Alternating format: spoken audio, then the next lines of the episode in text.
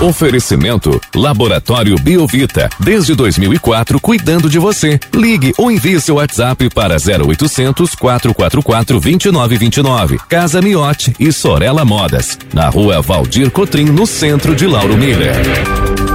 Meteorologista Peter Scheuer conta pra gente como que o tempo vai se comportar ao longo desta semana aqui na nossa região. Segunda-feira que inicia com o tempo fechado, predomínio da nebulosidade aqui na área central de Lauro Miller.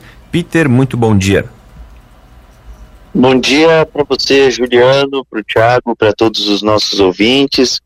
Olha, é uma semana que ela é bastante abafada, e com aquelas pancadas com trovoadas mal distribuídas de verão.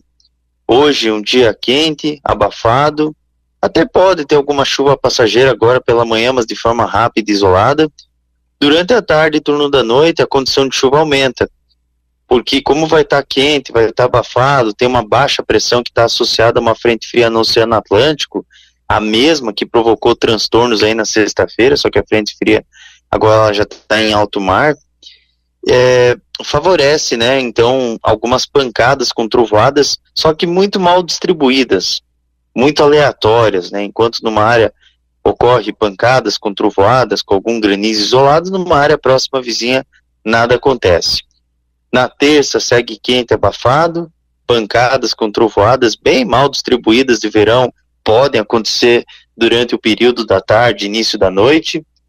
Na quarta, é, quarta, quinta e sexta-feira também segue quente, abafado, sempre com temperaturas próximas ou acima aí dos seus 30 graus, e por conta da umidade que vem do Oceano Atlântico, a gente pode até ter algum chuvisco, alguma chuva passageira pelas manhãs, é, quarta, quinta, quem sabe até na sexta-feira, mas é coisa assim parecida com como está agora, assim, é mais nuvens do que chuva, então tem um risco pequeno assim nas manhãs assim para ter a ocorrência de alguma chuva, mas é mais nebulosidade variável mesmo.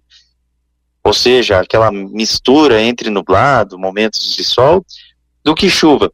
E à tarde e à noite, como vai estar tá quente, vai estar tá abafado, e tem assim esse, esse, esse fator assim de, de, de, de mormaço, nós poderíamos ter a formação daqueles temporais clássicos de verão que acontecem de maneira irregular. Então vai ter dias que vocês vão ter esses temporais passando aí sobre a região de Lauro Miller, vai ter dias que vai estar tá passando só nas redondezas, só nas adjacências. Então é uma semana que ela é bem abafada. A mínima para vocês aí é alta. Na verdade, teoricamente falando, para toda a faixa litorânea, o Vale do Itajaí também, a Grande Florianópolis, é, valores entre 23 a 24 graus de mínimas no amanhecer. Então, as madrugadas elas também são quentes, são madrugadas abafadas. Juliano. E Peter, para hoje a gente pode ter a abertura do sol, ele deve aparecer aqui pela região ou vai o que vai predominar hoje seria essa nebulosidade? A nebulosidade ela acaba sempre predominando mais, mas o sol ele aparece também em momentos. Por exemplo, agora no momento, Siderópolis está com sol entre, entre poucas nuvens, Criciúma boa parte da cidade assim está com nebulosidade, mas a parte norte da cidade está com sol.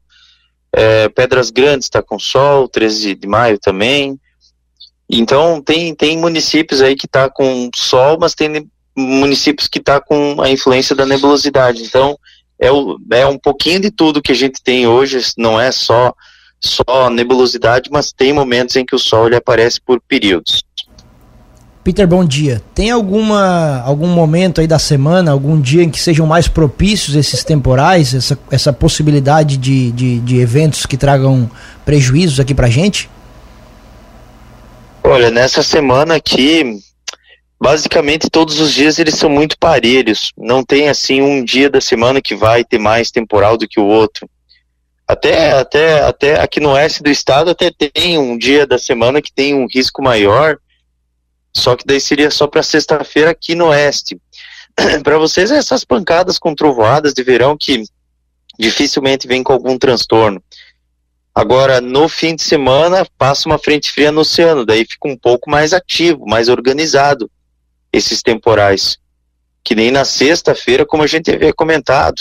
A gente não falou nem uma palavra temporal, a gente falou tempestade, né, que poderia vir com severidade por conta de uma frente fria, e foi de fato o que, que aconteceu, né?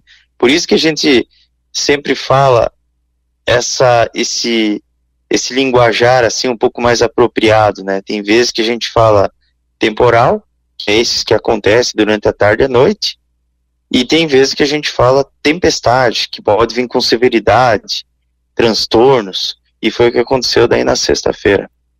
Então já explica pra gente, Peter, lá em, em Sangão, né, que foi acho que foi o que é, chamou mais a atenção de todo mundo, a situação com maior gravidade com relação àquele tornado que passou por lá, inclusive a classificação dele. Explica rapidamente pra gente o que, que aconteceu por lá.